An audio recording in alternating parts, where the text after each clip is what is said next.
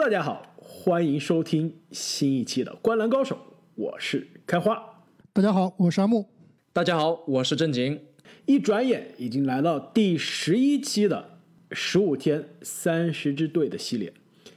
今天呢，我们将来看一下丹佛掘金队以及奥兰多魔术队下赛季的前景，以及他们过去这个休赛期的人员变动。更关键的是啊，未来。这两支球队有什么吸引人的看点？其实前几期节目啊，我们开始就增加了一个新的环节，就是正大综艺，是吧？也是这个各个 NBA 城市的一些旅游手册。没错，也是结合我们一些个人的经历来分享一下对于这些 NBA 城市的不同的印象。那今天的这两个城市啊，正好也是两个。相对比较火的这个美国的旅游城市，而且是非常不同的这个风格。所以今天我们在介绍这两支球队的同时啊，也会这个延续我们的传统，就听到各位这个听众啊在下面留言非常喜欢这个插曲啊，那我们也会分享一下对于这两个城市的一些印象。那要不让我们从去年在季后赛中创造了一个不大不小的奇迹，一路闯到西部决赛的。丹佛掘金队开始聊起。那在过去的这个休赛期呢，丹佛掘金队获得了贾迈克·格林、以赛亚·哈腾，同时失去了季后赛发挥非常好的格兰特、中锋替补普拉姆利、防守工兵克雷格。在选秀大会上，丹佛掘金也是可以说淘到了几个宝贝，一个是会弹钢琴的非常有才华的大个子中锋纳吉。还有就是因伤啊，这个选秀的顺位下跌非常严重啊，但是依然是非常有上限、有才华的 R.J. 汉普顿。同时呢，球队也跟这个2013年就被 N NBA 这个选中啊，终于从阿根廷来到美国的大龄新秀29岁的 Facundo Campaso 签约。那与此同时呢，球队也是跟米尔萨普这个完成了。续约，下赛季呢？这支球队的阵容首发应该是贾马尔·穆雷，得分后卫加里·哈里斯，小前锋麦克波特，大前锋保罗·米尔萨普，中锋尼古拉·约基奇，替补后卫也是跟球队刚刚完成续约的蒙蒂·莫里斯、肯帕佐，得分后卫的替补呢应该是 DJ 多希尔。小前锋的替补是威尔巴顿，大前锋的替补呢也是很多球迷的宝藏男孩，这个身材在 NBA 最奇特，这技能点也最特殊的波尔波尔。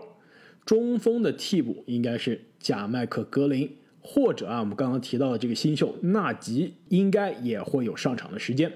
掘金今年选到的两个新秀啊，虽然顺位不高，但是还是挺有意思的，因为其实掘金一直以来都有低位淘宝的传统。二零一三年二十七号淘到了戈贝尔，但是马上转手啊，就送给了爵士。那一四年在二轮四十一位选到了他们现在的当家球星约老师。那一七年其实又送了爵士一个当家球星，那我们就不说了。而且啊，二零一四年不仅是选到了约基奇啊，同时同一个选秀大会还选到了加里哈里斯，现在也是球队多年的首发得分后卫，同时还选到了纽基奇。可别忘了，纽基奇也是同一年被。掘金选到了，当年两旗之争啊，也是一度导致队内啊出现矛盾，最后球队非常明智的选择了留下约基，放走了纽基。所以啊，今年尤其是这个 RJ 汉普顿，属于是因伤掉到了下面，所以如果等他伤势恢复啊，还是有点看头的。没错，一样的故事其实发生在一八年的小波特、一九年的波波身上，都是在高中让人感觉就是未来的 NBA 的乐透秀啊。但是因为受伤，因为在大学的第一年打的时间很少，导致他的这个选秀的这个股票价值啊一路下滑。今天的阿杰汉姆顿真的是进入到选秀大会之前，大家都觉得这个人满脸写着掘金要选的人的感觉，这符合掘金喜欢的所有特点。结果，真的是让他一路掉到了掘金的位置，让掘金又一次捡漏了。那上个赛季啊，掘金是取得了四十六胜二十七负的成绩。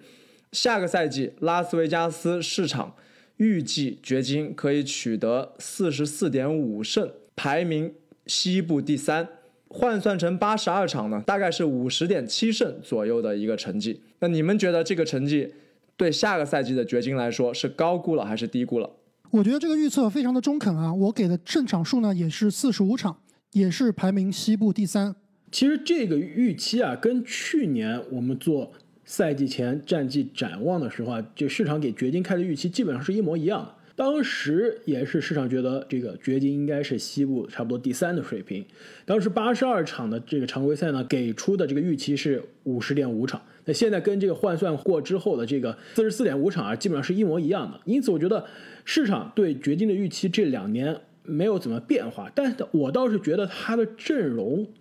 特别是这阵容中的球员啊，经历了过去这个季后赛两个七场大战。再加和湖人的西部决赛之后啊，应该是更有经验了，而且阵容也应该更强了。因此，我觉得这个在胜场数上应该有可能超出市场的四十四点五场，会达到四十六场到四十七场左右。但是排名啊，我觉得应该还会是西部的第三。如果这可能又已经到我们的这个下面看点环节了，但是我觉得可以透露一下，我觉得如果一切顺风顺水啊，尤其阵容上这几个年轻人，特别是这个新晋尚未成为首发的小波特，如果打得好的话，球队有机会冲击西部第二的位置，挑战洛杉矶快船。我对于掘金这支球队这赛季是不是增强了，还是有所疑问的。就是毕竟啊，你看他的阵容里面缺少了去年非常重要的一名球员，就是格兰特。以常规赛来看的话，可以说掘金应该还是比较稳的。这个西部前四保三争二应该也不是非常大的问题。但是如果打到季后赛的话，我反倒觉得这支掘金队啊，很有可能还不如上赛季。就毕竟少了格兰特，少了。克雷格这两名锋线的防守球员，其实你看一下他的阵容里面，锋线里面能防的基本上都没有。现在这个小前锋的位置，基本上就是波特和巴顿两名球员。这两名球员呢，都是攻强守弱的。想想如果他们打季后赛的话，如果碰上了老詹，碰上了卡哇伊，这个位置啊，其实是非常非常薄弱的。没错。但是我非常同意你的观点，就是下赛季掘金队如果想要崛起的话，其实并不是看。约基奇并不是看穆雷，其实这两名球员已经非常优秀，而且我觉得他这个上升空间啊也是相对有限的。但小波特这名球员啊，就像你刚刚所说啊，如果能打出气泡赛排位赛的水平，场均二十二分、八点六个篮板、百分之五十五的命中率，进入联盟的这个排位赛二阵啊，如果能打出这个水平的话，下赛季的掘金确实是值得我们期待的。没错，我非常同意，损失了格兰特，对季后赛的影响会非常的大。但是其实。对于常规赛来说，也造成了一个不好的影响，那就是掘金的阵容深度啊受到了很大的冲击。原来小波特可以从替补席上站出来去得分，但现在他顶上了首发之后，替补席的深度肯定会受到影响。那对于赛程密集的常规赛来说，这个替补的深度很可能会影响到他们的战绩。所以我对掘金的预期啊。倒是相对保守一些，我觉得他们甚至有可能会掉到西部第四这个位置。不过，刚刚阿木提到的小波特，我认为正是掘金下赛季的一大看点，因为他其实是决定了这支掘金新的上限，有可能会成长为新的一个巨星的球员。那下赛季掘金失去了格兰特，其实呢，也一定程度上就是押宝在小波特的身上了。那这个豪赌。能不能奏效？其实我们是是要拭目以待的。而且格兰特可以说啊，是现在市场上对于争冠球队来说最炙手可热的三 D 型的锋线。我们知道约老师的防守肯定不是他的强项了。米尔萨普原来是个防守悍将，但现在年纪也大了，速度也变慢了。那格兰特原来是一个非常好的锋线，甚至是能摇摆到五号线的一个防守补充。所以现在失去了格兰特之后啊，下个赛季的防守确实会成为掘金的一个问题。但是掘金今年这个休赛期呢，失去格兰特这个决定也是情有可原。毕竟活塞财大气粗啊，其实也不能说他是财大气粗啊，他真的就是有钱没地方花，给格兰特这样一个按你们所说啊，这个防守非常强，这个可以说是。呃，季后赛球队的这个防守工兵型的球员，给了他三年六千万。虽然掘金是有意向去匹配的，但是我们想一下，如果真的去匹配了，这个合约是否值？绝对值。但是如果考虑到这样的话，这个球队未来薪金空间去哪儿了？约基奇顶薪球员，穆雷顶薪球员，哈里斯还有千万大合同，以后过一年就要考虑小波特的续约问题了，再加上格兰特的两千万每年，那这个这支球队以后的深度就没有了。有没有钱续约波特，我都不确定。如果今年波特真的打出大家对他的期待，又是一个接近顶薪的续约，那这支球队未来就不可能同时留下这些球员了。因此，我倒是觉得掘金失去格兰特伤不伤？伤。但是从长远的角度上来说啊，这是一个不得已的事情。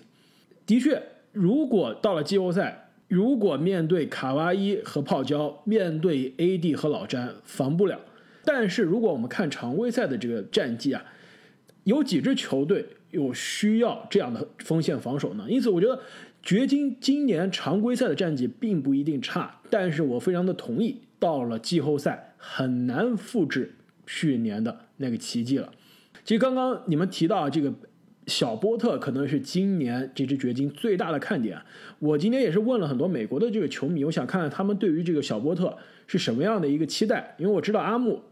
可能从一年多之前就非常喜欢这个小波特了。那时候他还受伤啊，没有打一场比赛。然后我就问了一下这个美国球迷，我说这个2018年选秀大会那一届出了新秀，现在谁是你们心目中的第三名？第一名肯定是卢卡，第二名是这个吹杨啊，肯定是毫无悬念。很多人告诉我啊，这第三名不是亚历山大，也不是 J J J，应该是啊小波特。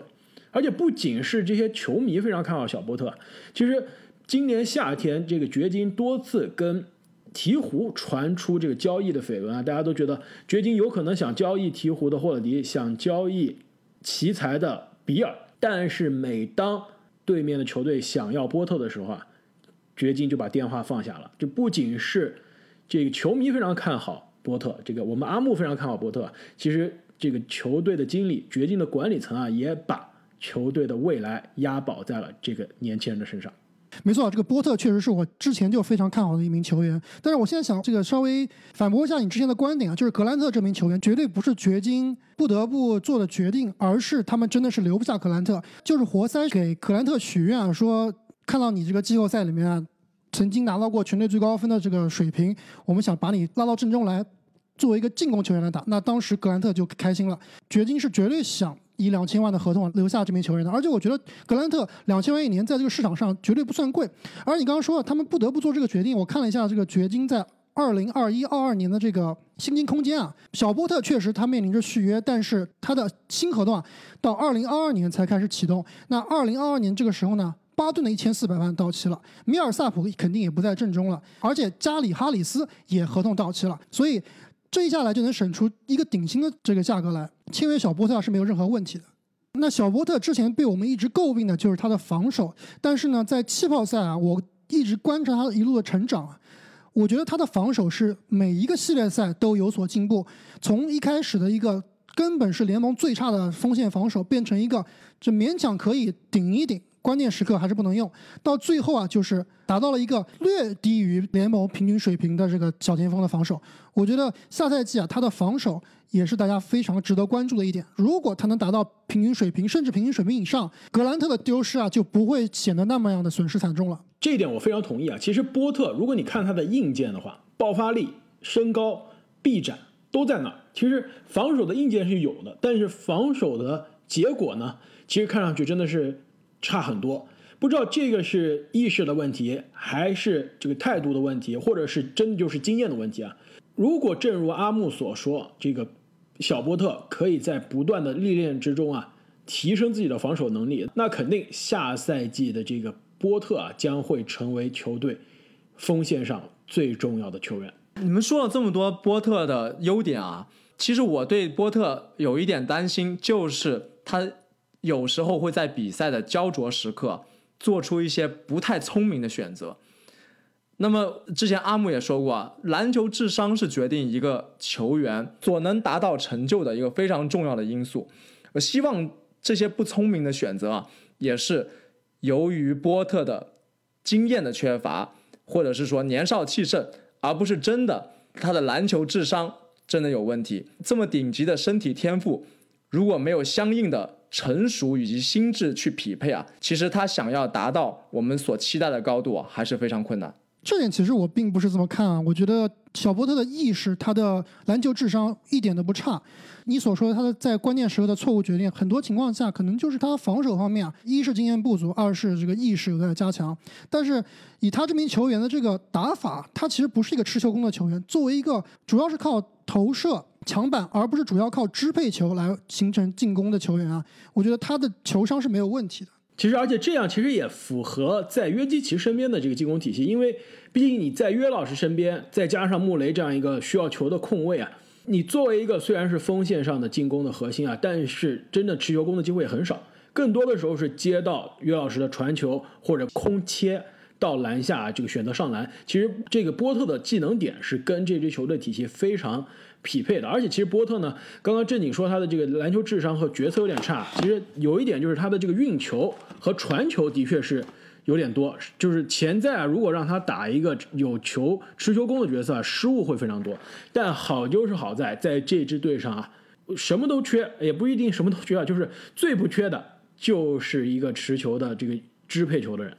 其实除了波特之外呢，下个赛季啊，这个波尔波尔的成长也会。决定这个球队的这个天花板。刚刚啊，我们说失去了格兰特，这个波特顶上来，可能决定的是这支球队的这个地板能不能达到上赛季的高度啊。但是波尔博尔上个赛季基本上是没有怎么打任何比赛的，季后赛也没有机会出现。但是他如果说波特的这个身体硬件天赋是顶尖的，那他的硬件天赋真的是难以描述了。基本上一个七尺长人，有着三分投射的这个距离。这个盖帽防守都非常的可怕，而且可以运球，可以持球发动快攻啊。唯一就是他的健康以及他的身板真的实在是太瘦了。如果他能把这几点弥补起来，成为球队轮换中的球员，因为现在马龙教练说了，波尔波尔是没有办法打中锋的，虽然是中锋的这个高度啊，但是他可以打小前，可以打。大钱，如果他真的能在这两个位置上进入轮换的话，其实这也是这支球队下个赛季非常有趣的看点。那除此之外呢？其实上个赛季的这个约老师，在这个季后赛中啊，也是让我们看到了联盟第一中锋的这个风采。下个赛季的另外一个看点呢，在我看来就是约基奇，他是机会让我们证明一下他是不是已经达到他所谓的这个上限了。其实，在之前的这个十大中锋的节目中呢，我们也讨论过。其实约基奇，你说他的这个身体素质吧，真的是有点差。但是呢，他强就强在他的这个篮球智商，强就强在他的这个意识，还有手活，还有他的手活，决策非常的快。就其实他让我看到的呢，就是看到了一个中锋版的纳什，或者一个中锋版的博德。论身体天赋，真的是差。但是论篮球智商以及对赛场上每一个瞬间的这个判断，真的是比大家快很多，而且视野宽很多。因此，下个赛季其实约基奇，在我看来啊，应该是这个我们上一期节目在波士顿凯尔特人的时候啊，我说了一个 MVP 的黑马球员啊，其实这一集我又要提一个黑马 MVP 的人选了，约基奇约老师。如果真的像刚刚开始所说啊。能挑战快船在西部第二的位置，你们觉得约基奇不符合我上一期提到的这个 MVP 三大标准中的哪一项？我觉得每一项都符合，甚至看上去啊，比塔图姆的这个 MVP 黑马的概率啊还要靠谱。开花，你这个疯狂猜想再继续下去的话，真的变成人均 MVP 了呀！不过我非常同意，这个约老师确实是以一个有限的身体天赋啊。把他的篮球意识和篮球智商发挥到了最大化，也让这支掘金啊，连续多年拥有了非常强劲的实力，到现在甚至是有了冲击总决赛、冲击总冠军的这样的一个实力了。那其实一直以来啊，掘金这支队他都非常崇尚进攻。我去翻看了一下掘金的历史，这支队伍其实最高峰啊是当年七十年代的时候，七五七六的赛季。他曾经进入过一次总决赛，但是在总决赛输给了篮网。从此之后啊，最佳的成绩也就是打到西部决赛了，像上个赛季约老师带队所取得的成绩那样。还有之前这个咱们甜瓜安东尼带队的时候，也是进入过西决，也是输给湖人，这一点不要忘了。没错，这个甜瓜真超巨。但是掘金这支队伍啊，像开花之前说到东部的凯尔特人一样，是东西部排名靠前的队伍里面核心球员的构架最年轻的之一。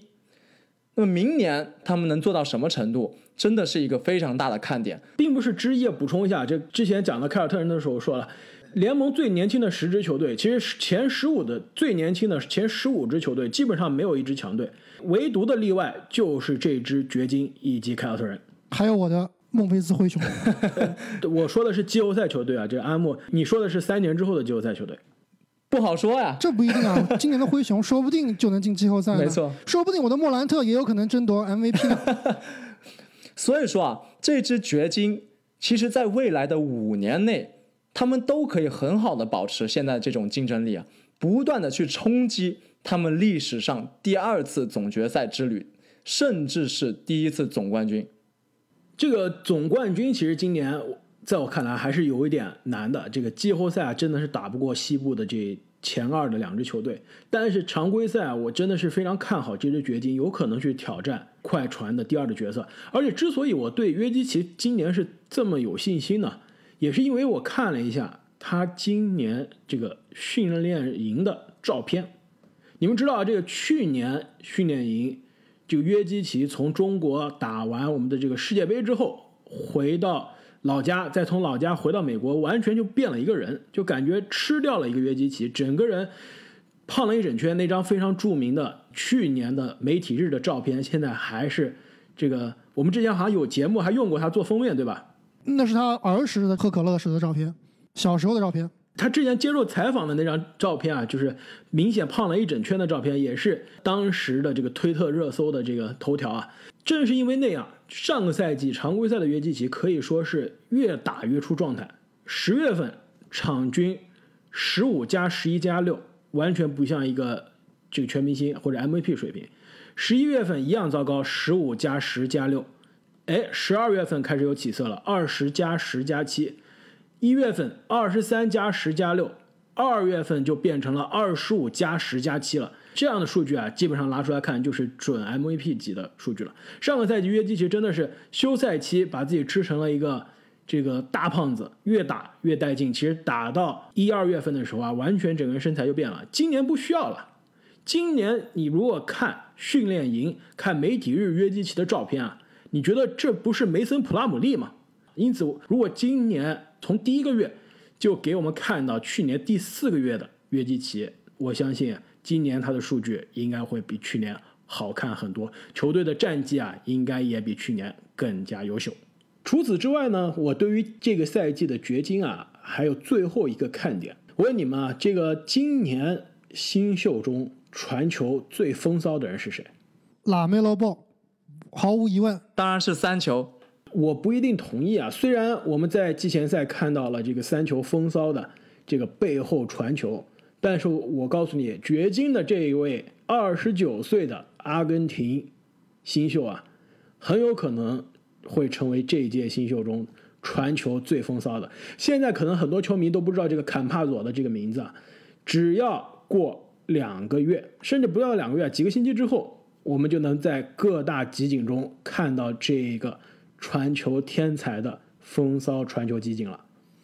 这季前赛已经打了两场了，好像这个集锦我还没看到呀。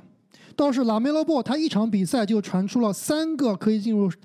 当日十佳球的球，而且我觉得他那个背后传球啊，联盟能传出这样的球不超过五个人。我觉得传球的华丽程度啊，那肯定是三球没得说，独一档。但是如果你看这个传的球的这个刁钻和准确，这一个。二十九岁的已经混迹欧洲赛场多年、已经荣誉无数的这个后卫啊，坎帕佐不一定比拉梅罗来的差，而且和约老师在一个队啊，说不定这个能力还能得到加强呢。没错，那我们聊了这么多的这个丹佛掘金队的下赛季的展望啊，两位对于丹佛这个城市，甚至科罗拉多这个州啊，有没有什么想跟大家分享的？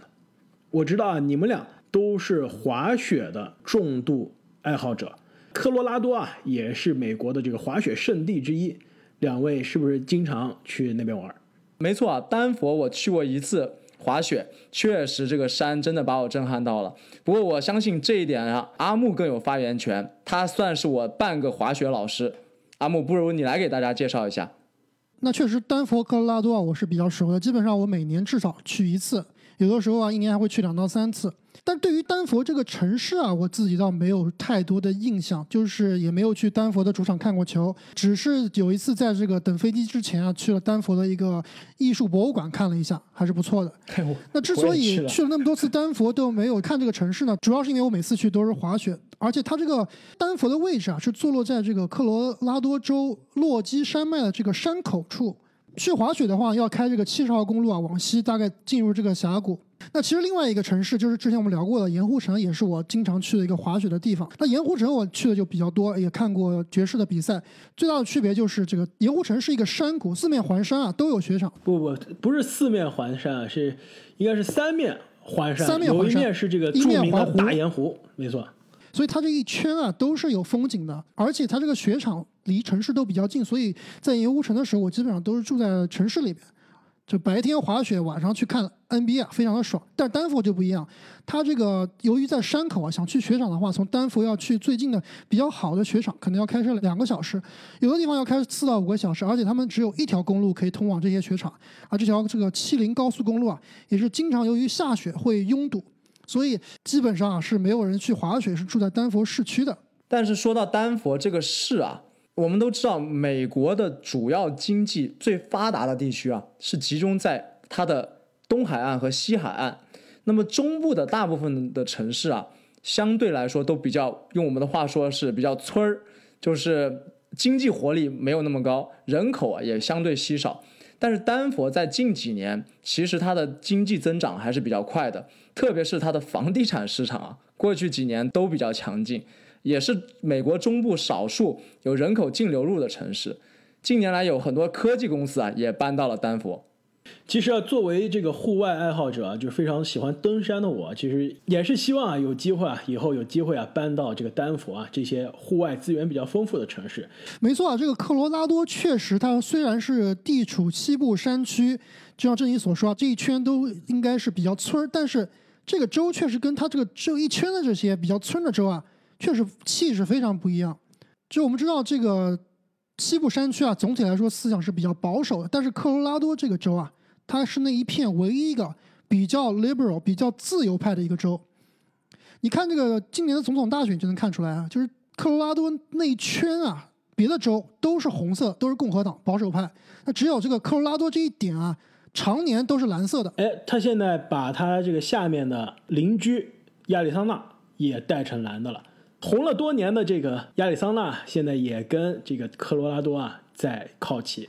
所以这个州真的是非常的奇特，而且特别典型的一个例子就是说啊，这个州是全美最早一批大麻合法化的州，而且科罗拉多州以及丹佛啊，就是跟周边的这些州的产业是非常不一样。就刚刚正经有提到，他们的新兴产业是比较发达的，相比于周围这些，主要是靠农业、畜牧业、能源产业。来推动经济是不一样的。丹佛它的经济产业啊，主要是航空、生物，以及有很多这种互联网的科技公司。确实，他们这个州、他们这个城市跟附近的这个山区的气质啊，确实是有点不一样，还是一个非常酷的地方。那么聊完了丹佛掘金队以及他所在的这个城市以及科罗拉多州呢，下面再让我们来看一下东部来自佛罗里达州的奥兰多魔术队。在过去的这个休赛期，魔术队阵容中增加了德维恩·培根，失去了 DJ 奥古斯丁·维斯·艾旺杜。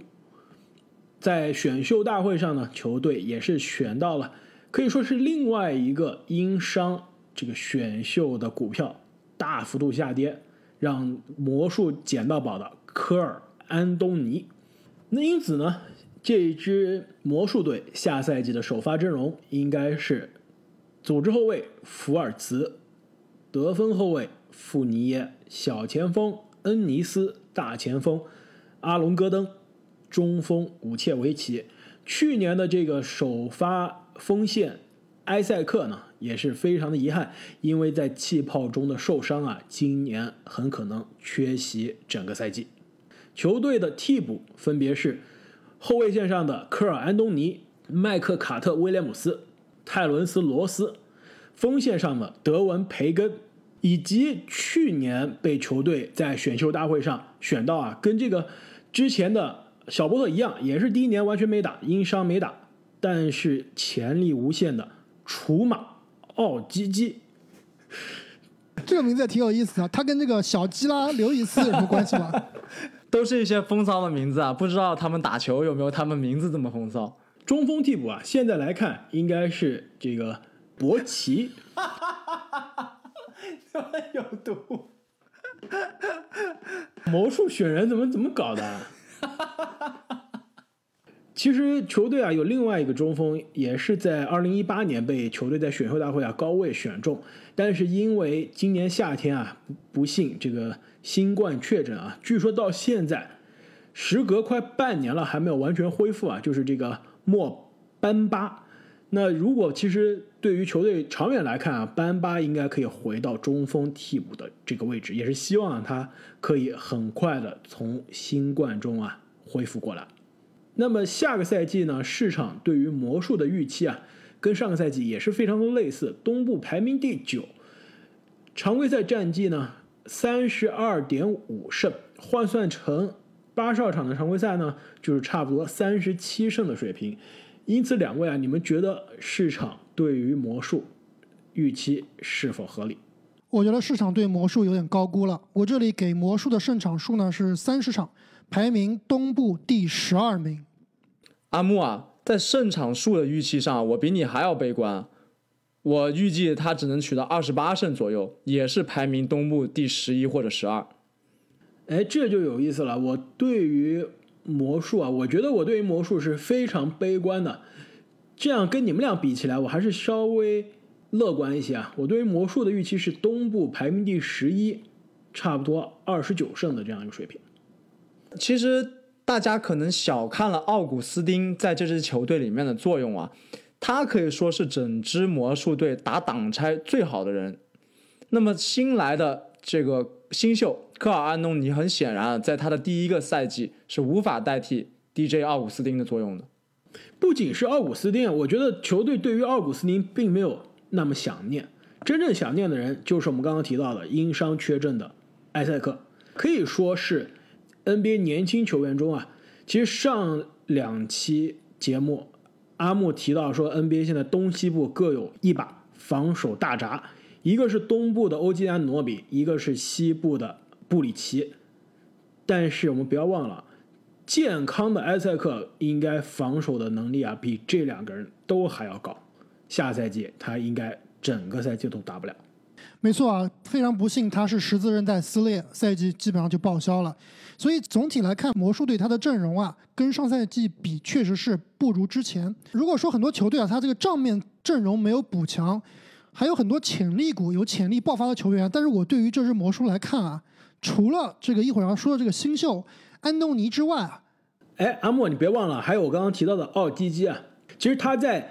二零一九选秀大会之前啊，大家的对他期待是非常高的，但是非常不幸，因为受伤才一路下跌啊，而且整个新秀赛季都没有打。如果他的伤愈啊恢复完整的话，我非常期待下赛季他可能是魔术为数不多的爆点。但是，毕竟如果只靠两名新秀的爆发，确实也不能把这支球队的上限直接带高。正像我刚刚所说啊，其实你看一下球队的核心球员，富尔茨确实还有潜力，但是我感觉我已经看不到他能成为一名明星球员的潜质了，就基本上是可以打出一个合格的 NBA 球员。没错，他其实原来应该算是魔术最大的一张彩票，但是现在看起来应该已经刮了一半，看到了“谢谢”两个字。与之前状元的期待啊相去甚远。其实我觉得我们对于福尔茨啊，其实放弃的有点早了。所以说只刮出了“谢谢”两个字嘛，还是有机会翻盘。我觉得还是有点过早了。我觉得这个奖奖券啊还没有完全刮完，这上面这还没有看到里里面的字啊，到底写的是什么？福尔茨打到现在在 NBA 也就打了刚刚进入第四个赛季，第一个赛季基本上是属于没有打的一个状态。来到魔术也才完整的打了一年，我相信他其实是有机会从现在职业生涯的这样一个低谷状态中啊反弹出来的。我们之前聊过，二零一七年这一届新秀都非常的奇怪，出了很多让人大失所望的人，比如说目前每年都爆发还没有爆发的球哥，比如说被尼克斯坑掉的弗兰克、尼利基纳，还有啊另外一个被尼克斯坑掉的这个 DSJ 电视机。其实比起这三个人来看啊，福尔茨下赛季无论是从机会上来说，还是从能力上来说啊，都不一定比那三个人来的差。但是你跟这三个人比，这三个人现在都是什么水平？你觉得这三个人有哪一名球员未来有大概率能进入全明星吗？我觉得都是非常小的概率的。所以，与富尔茨这名状元来说，我们对他的期望最低标准就是应该是一个未来的全明星。但是以现在状况来看啊，他跟这个全明星的预期已经越走越远了。我觉得有一定距离啊，并不是越走越远。我相信富尔茨这赛季是有机会证明，至少让我们看到他在未来的三到五年。是有机会进入全明星的，我觉得很难啊。那我接着说，刚才我说这几名核心球员吧，我觉得富尔茨有潜力，但是潜力有限。另外的核心阿隆戈登，我觉得他已经基本定性了，基本上就是这个水平，不稳定，缺乏灵性，基本上也没有什么上升空间了。其实从阿隆戈登在交易市场上的价值啊，就看出来，虽然他身体素质非常爆炸，但是魔术其实尝试兜售他好几个赛季了。都没有换来令他们满意的筹码，我们就知道这名球员其实他的技术上是非常有局限性的。那最后就是球队的当家球星武切维奇，全明星到准全明星的这个水平，但他也不是一个 difference maker，也是无法靠自己力挽狂澜的。所以看一下魔术的阵容，相比于他的一些竞争对手啊都有不同程度的提高。我觉得这套阵容的魔术下赛季离季后赛真的是有点遥远啊。球队的战绩啊。我跟你的预期是一样的，我非常同意啊，是让人非常的悲观。但是对于单个球员的期待啊，我还是会比你们更加乐观一些。就比如说你们刚刚提到这个阿隆戈登啊，如果你把他作为一个进攻终结者、一个进攻得分者来说啊，的确效率有点低，而且低的有点可怕。上个赛季的命中率已经让我们看到寒冰射手的级别了。但是啊，这个赛季据说球队啊想把阿隆戈登开发成一个。组织型的前锋，虽然我们印象中啊，他是一个投篮不太稳，就扣篮非常好看，但也得不了扣篮王的扣篮王啊。但是从训练营传出来的这个风声啊，下个赛季我们有可能会看到场均五个助攻的阿隆戈登，是不是又有点期待了呢？哎，这真的非常有意思啊！我觉得阿隆戈登他的联盟的模板，当时来看就是联盟之前的扣篮王，也是跟他长得有有几分神似的这个布雷克格里芬啊。那格里芬现在是从一个飞天遁地变成了地板流了，阿隆戈登能不能也这个步格里芬的后尘啊？也打出一些组织，确实是值得大家关注的，发生一些新的变化，提前转型。其实这也对他未来的交易价值啊有所帮助。那其实我对于这支球队啊，唯一的也是最大的一个看点，就是我们之前选秀大会的节目啊，开花非常看好，而我和正经都非常看衰的这名科尔安东尼，小小篮球家，从小就是小小篮球家，从小就是 YouTube 上的这个网红。我不知道你们这个在我们那期节目之后啊，大家有没有机会去看一下他的视频啊？真的是非常的励志，也是非常的可爱，从小。这个运球就那么夸张，然后也是有一手啊，跟年龄不相仿的这样一个三分射程。那最近阿莫是什么样的原因又让你对他产生了兴趣，这个有了更多的期待呢？我不像这个开花，从小时候就开始 follow 安东尼了。我其实看安东尼打球啊，也就是在 NCAA 在北卡的时候看他打球。当时他的北卡给我的感觉啊，就是一个无头苍蝇，效率奇低。而且感觉身材不够高，打球也不够聪明。但是我看了两场季前赛，我真的对这名球员有点刮目相看了。特别是第二场啊，打出了十六分、四个篮板、四个助攻，还有一个精彩的进球啊，是把对方一名球员给晃倒了，一个后撤步的跳投空心入网。这一场啊，是数据是很漂亮，但是你别忘了，面对的是这个老鹰的后场防守啊，还是有一定的水分的。所以我后来又仔细回去看了一下北卡时期的这个安东尼的集锦啊，我觉得当时之所以他打的差，不是因为他这个球员差，而是因为这支北卡实在是太差了，就进攻全靠他带，一个安东尼啊带四个菜鸟，给他的进攻压力实在是太大了。那来到这支魔术队啊，其实他的压力反倒是变小了，毕竟啊他身边的队友都是 NBA 球员。而且队内还有全明星球员，所以他从替补打起啊，对他的这个压力反倒是减轻了不少。而且我看到他的比赛啊，发现他虽然写的身高是六尺三一米九一，但是我感觉啊，他可能比一米九一要高啊，我觉得可能有一米九三啊大概这样的高度，而且他的身体很强壮，完全不单薄。就正你刚刚说，这支球队放走了 DJ 奥古斯丁，球队最能打挡拆的这名一名球员。我看安东尼在场上打挡拆也是非常的厉害，而且他的三分球出手啊非常的快。而且另外一个值得关注的点就是啊，在这个两场季前赛里面，之前我一直以为他是要打全职的富儿子的替补，但是季前赛啊很多一段时间是跟富儿子在场上共存的，所以我对他的下赛季的出场时间比较乐观。那你觉得他会不会有可能成为最佳新秀的黑马竞争人选呢？最佳新秀确实有点难了，毕竟啊，我们看一下争夺最佳新秀的几名球员，哎热门人选吧。阿木，我要给你打住了，因为我们后面要推出奖项预测的节目，我们还是把这个期待留到那一期。我们知道上个赛季最后 NBA 的比赛是在奥兰多的迪士尼乐园里面打的，那魔术呢，当时也算是一直享有主场优势了。现在美国的疫情啊，和当时气泡赛的时候相比，真的是有过之而无不及。所以我有一个可能的疯狂猜想，就是下赛季 NBA 有没有可能打到一半，或者是打到一定的程度啊，又回到这个迪士尼气泡赛，又把这些队伍关在一起进行比赛。但是这个时间点啊，真的很难去预测，因为如果是常规赛三十支球队都跑到迪士尼去，我都不知道迪士尼能不能承载这么多队伍了。不过好消息是，上周五美国的这个药监局啊，已经正式批准了疫苗的紧急使用。我们也是希望在下个赛季啊，美国的疫情能够早早的控制住，我们啊也能尽快的回到球场去观看比赛。那么对于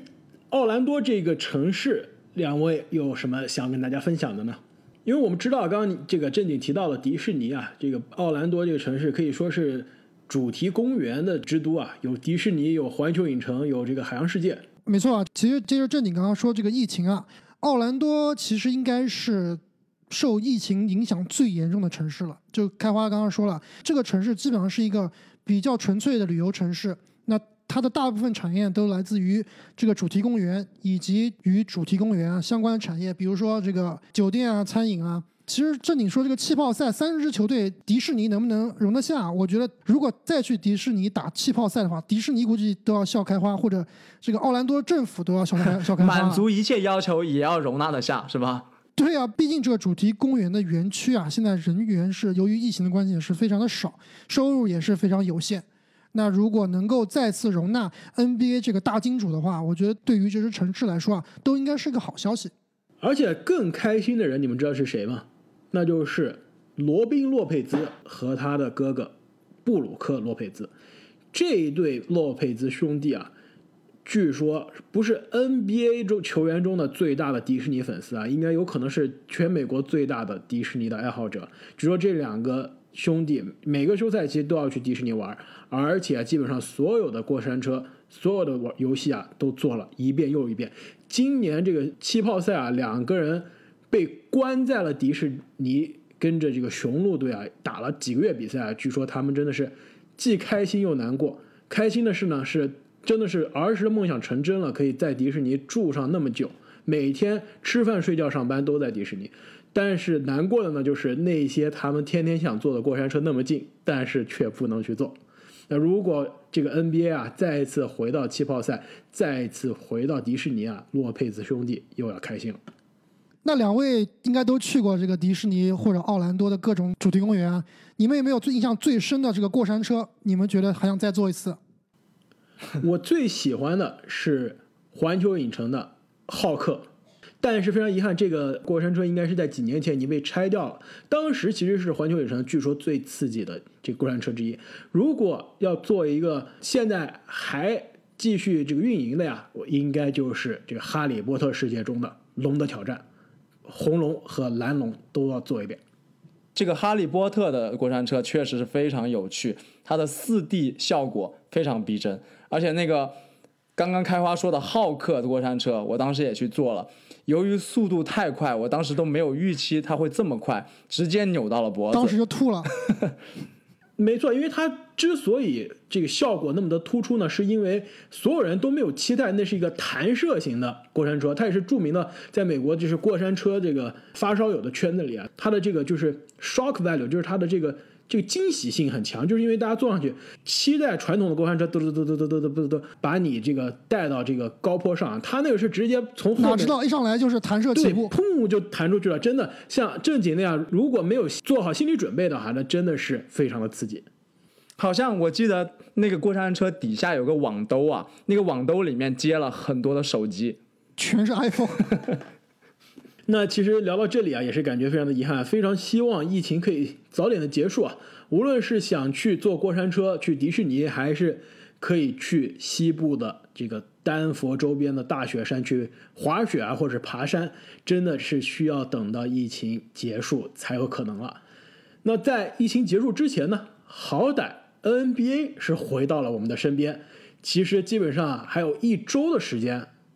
，NBA 的常规赛就要来到我们的身边了。我们的节目呢，也会在 NBA 开打之后啊，给大家带来更多更新鲜的篮球内容。呃，不能更多了，只能说更好。再多的话，我们真的要吐了。